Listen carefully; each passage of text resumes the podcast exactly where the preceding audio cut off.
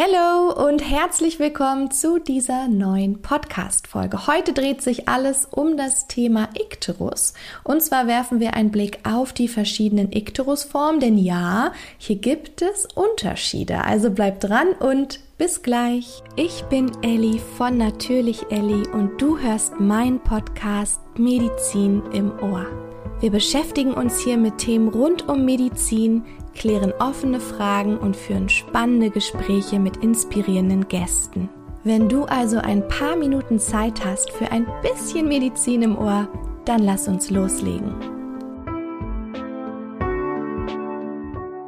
Dann lass uns direkt starten. Mir ist ganz, ganz wichtig, dir bereits zum Anfang jetzt zu sagen, Achtung, ein Ikterus, also Gelbsucht, ist keine Krankheit, sondern nur ein Symptom. Das wird häufig verwechselt und wird immer gleich Ikterus, gleich Pathologie, gleich Krankheit. Achtung, es ist wirklich ein Symptom, was bei verschiedenen Erkrankungen auftreten kann. Und ich habe gerade schon gesagt, es wird auch Gelbsucht genannt, also Ikterus gleich Gelbsucht. Und diese Gelbfärbung der Haut und auch der Schleimhäute und der Skleren entsteht durch Bilirubinablagerung. Und wenn du jetzt denkst, ha, hm, Bilirubin-Kreislauf, irgendwo klingelt was, aber ich weiß nicht mehr ganz genau, wie das war. Gar kein Problem. Da hatte ich schon mal eine Podcast-Folge zu aufgenommen und ich verlinke dir die Folge einfach direkt in den Show Notes. Wenn du jetzt also sagst, boah, Bilirubin-Kreislauf sollte ich echt nochmal wiederholen, dann würde ich dir empfehlen, diese Podcast-Folge nochmal vorher anzuhören. Wie du sicherlich weißt, oder wenn nicht, ist auch nicht so schlimm, denn dann weißt du es jetzt, es gibt drei verschiedene Formen vom Ikterus. Einmal den prähepatischen, den intrahepatischen und den posthepatischen Ikterus. Und genau diese drei einzelnen Formen besprechen wir jetzt im Detail. Wir starten mit dem prähepatischen Ikterus. Wenn die Leber jetzt nicht mehr in der Lage ist, das indirekte Bilirubin abzubauen, Achtung, ne, indirektes Bilirubin gleich unkonjugiertes Bilirubin, dann lagert sich dieses Bilirubin im Gewebe ab. Und genau durch diese Ablagerung kommt es jetzt zu dieser typischen Gelbfärbung. Meistens sieht man es zuerst in den Skleren, Schleimhaut und dann natürlich auch direkt auf der Haut. Achtung, der Urin und auch der Stuhl, der ist hier allerdings normal. Es kann zwar zu einer Braunfärbung des Urins kommen, aber diese Braunfärbung entsteht dann durch vermehrte Erythrozyten und nicht durch das Bilirubin. Wie entsteht denn aber jetzt ein prähepatischer Ikterus? Ne? Prähepatisch, also vor der Leber. Diese Form kann entstehen durch eine Hämolyse, also zum Beispiel durch Blutkrankheiten. Immer dann, wenn Erythrozyten sehr, sehr schnell, also viel zu schnell abgebaut werden und dadurch vermehrt Bilirubin frei wird. Beispiele sind zum Beispiel Sichelzellanämien, aber natürlich auch Infektionskrankheiten, wenn du jetzt gerade in Richtung Malaria denkst. Hier kommt es auch zu einer massiven Hämolyse. Natürlich gibt es auch noch andere Ursachen, beziehungsweise ja auch natürlich andere Virusinfekte, nicht nur Malaria oder auch Medikamente, Gifte, also all das, was dazu führt, dass die roten Blutkörperchen, deine Erythrozyten, schneller abgebaut werden und nicht so lange leben, wie sie eigentlich sollten. All das kann letztendlich dazu führen, dass es zu einem prähepatischen Ikterus kommt. Machen wir weiter mit der zweiten Form. Was war das nochmal? Ganz genau, das ist der intrahepatische Ikterus.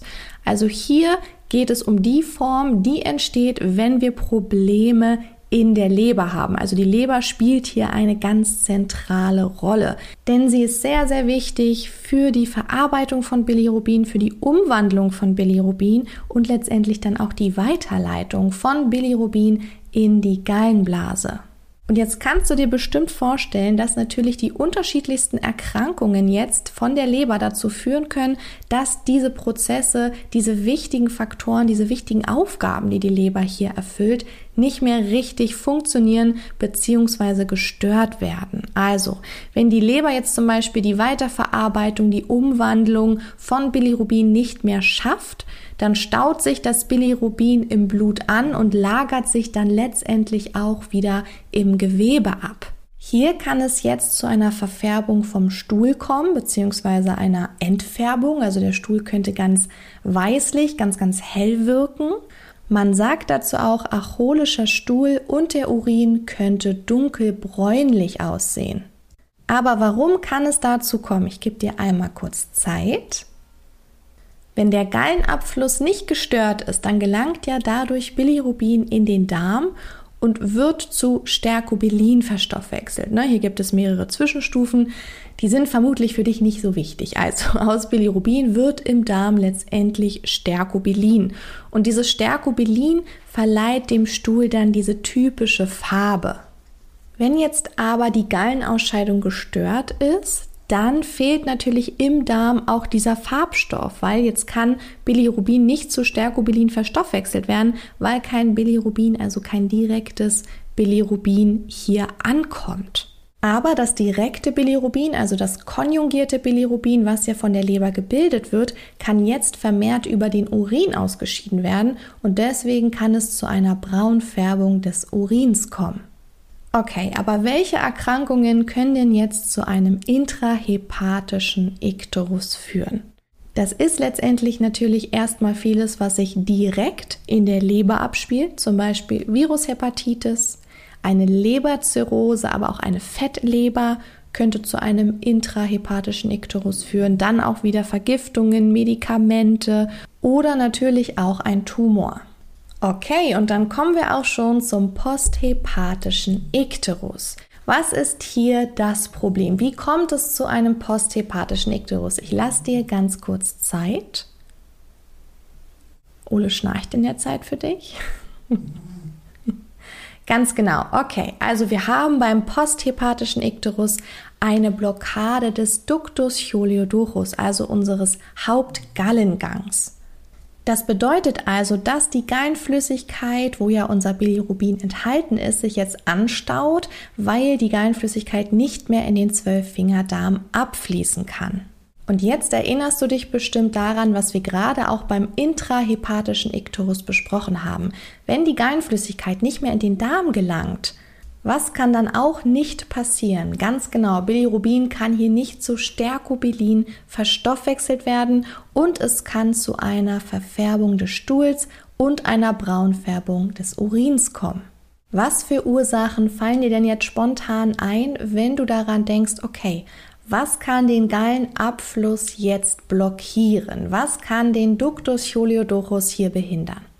Gib dir ganz kurz Zeit.